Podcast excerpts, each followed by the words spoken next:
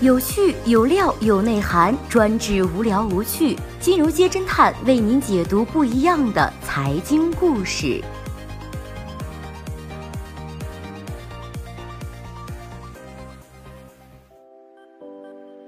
最新关注到的是金融圈酒店进阶指南。是躲在家里看着朋友圈的人山人海，还是躲在酒店里看着景区的人山人海？国庆节的侦探君陷入了深思。多年之前的一个黄金周，还是传媒菜鸟的侦探君受到企业邀请去某景点游玩，到了下榻的五星级酒店，侦探君不知道该迈哪条腿。住五星级商务酒店对于很多人来说都是奢侈，但是对于金融圈、投资圈的大佬们来说，则是家常便饭。金融圈人士们怎么可以在商务酒店装逼，可是一门学问了。曾经尴尬的经历让侦探君痛改前非，收集整理出了这一本独家秘籍《金融圈酒店进阶指南》。第一条就是，如果在豪华酒店里看到那种不像是住得起豪华酒店的人，那么一定是被企业邀请的媒体老师。初级的装逼多注重用奢华形式表现自己的体面。中银大厦银行家俱乐部会员卡足以彰显身份，实在进不去，到世纪一百或者是百瑞行政酒廊打个卡，那是必须了。如果为了在丽思卡尔顿五十八楼 rooftop 吹个风，还要排队一个钟头呢，你的段位充其量也就是在小红书上的十八线网红。侦探君朋友圈里就有这么一位，放上一张咖啡特写照片，露出杯垫上的酒店名称，旁边放一本英文原版的本雅明或者是加料。配文用抱怨的语气说：“同时，Sport 三个 analyst 真是难搞啊！”或者是在清晨播出餐厅里的一份英文报纸，不经意露出酒店配送的慢跑路线图，或者是明信片的一角定位不是在瑞吉就是在半岛。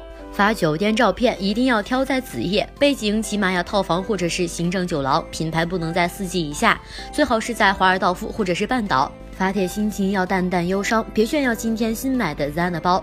更讨巧的做法是在酒店信罚上抄一首禅诗。照片一角露出你那限量版的日本石灰笔，用大西洋月刊当镇纸。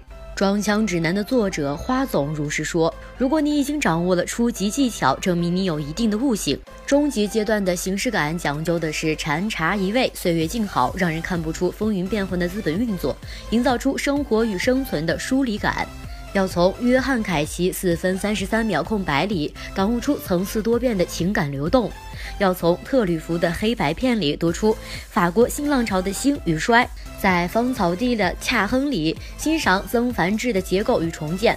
再也不能用 Zippo 那样烂大街的品牌点燃寂寞的烟，印着 Luxury 酒店徽章的无硫火柴才是你的首选。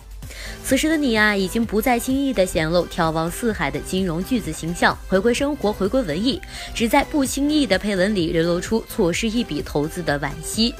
商务酒店也深知，如今一味的高端大气、品牌豪华已经不得人心了，在毫无铜臭味的地方谈钱才是真的高逼格。譬如侦探君走访的新开在望京 CBD 腹地的凯悦酒店，这是凯悦品牌在北京的第一家酒店，试营业阶段入住率已经有了七成。工作人员对于侦探君介绍，这周边啊有很多世界五百强公司，所以我们的商旅客人还挺多。除此之外啊，还有很多威严无控专程飞来体验参加酒店的。设计，既然是威严无操刀设计，这家酒店的竹林元素必不可少。从大堂到房间的玄关，从隔断到室外，地毯图案多是草地、树林，是鹅卵石，是苔藓。同样是商务出行和自然共舞，要比灯红酒绿更加惬意一点。回头和人聊聊极简的线条和原木的触感，聊聊副建筑。控诉钢筋水泥对于自然环境的破坏，思索不朽和永恒，总比满嘴买空卖空显得有内涵。如果你已经达到了中级阶段，那么恭喜你，已经恐怕经过初步实现了财富自由，中阶到高阶的进化指日可待。高阶人士不再理会别人看法，要的是自己用户体验，不会让任何一个小细节的差错毁了一整天谈判的好心情。陈乃军的朋友王先生是一个财经金融类 MCN 的创始人，也是一个出了名的酒店控，平均每年都会尝试二十家以上的酒店。现在金融行业不景气，其实很多人的住宿水准未必特别好，不过也是一般的五星级。如果出差的话，位置很重要，希望离办事的地点近一点。如果是去度假的话，希望离风景近一点，或者就在景区里面。他偏爱高层，那样就能看到城市景观，落地窗也是标配。如果有有无边泳池，那是极好的。商务酒店的优点在于一站式的服务。我常年住在鹏润，一年要住一百多天。黄老师是证券界的老江湖，点出了住商务酒店的要义。比方说，你要见客户，我们总不能去星巴克吧？那是文艺范儿，不是商务范儿，不够隐私。在黄老师看来，商务酒店的溢价并不贵，相反非常超值。谈完生意有专车接送，回来健身。酒店有健身房，我的行李箱里面放一双跑鞋就可以了。健完身去桑拿洗一洗就可以。如果你住汉庭，还要去哪儿找有健身房啊？这是很傻逼的事儿。时间就是金钱。黄老师的两个大佬朋友已经到了随心所欲不逾矩的境界。一个大佬常年住在香格里拉酒店，早上是必喝广式砂锅粥，放瑶柱和橄榄菜。酒店替他保存了一个广东老锅，逢他入住便是在房间里预备好，走的时候再替他收好。土豪只会点名要最贵的套房，吃最贵的龙虾。真正的大佬，一碗清粥就足以彰显身份。另外一个大佬早年当兵，腰上有伤，睡不惯软床垫，朝酒店要了十条浴巾铺在玄关，在行政套间里席地睡了好几宿。什么是老炮儿？老炮儿就是可以睡床，但是没有必要。高级阶段的两个要素，无非是体面和鸡贼。体面就很好理解了，同样的服务，同样的床品，完备的设施，可以让注重高效的商务人士形成极强的品牌忠诚度。几点入睡？空调几度？晚上要喝可乐。会员的一切习惯都会被酒店的互联网系统记住。鸡贼在于商务品牌的价格并没有大众想象的那样夸张，许多企业和固定品牌展开了合作。比如说，新加坡摩根的朋友去香港住的就是文华东方。华北第一操盘手李卫卫住的一万八千八百八十八套房，实际价格估计也不会那么高。花一千块钱买来两千块钱的方便和面子，这就是商务范儿的体面和鸡贼之处。达到此处，你已经见完自己，见完天地。但是若想见了众生，还需要突破这最后的酒店装逼至尊阶段。二零一四年，七十八岁的沙特王储萨勒曼受邀访问马尔代夫，花了人民币一点八亿元，包下了马尔代夫三个小岛的五星级度假村近一个月。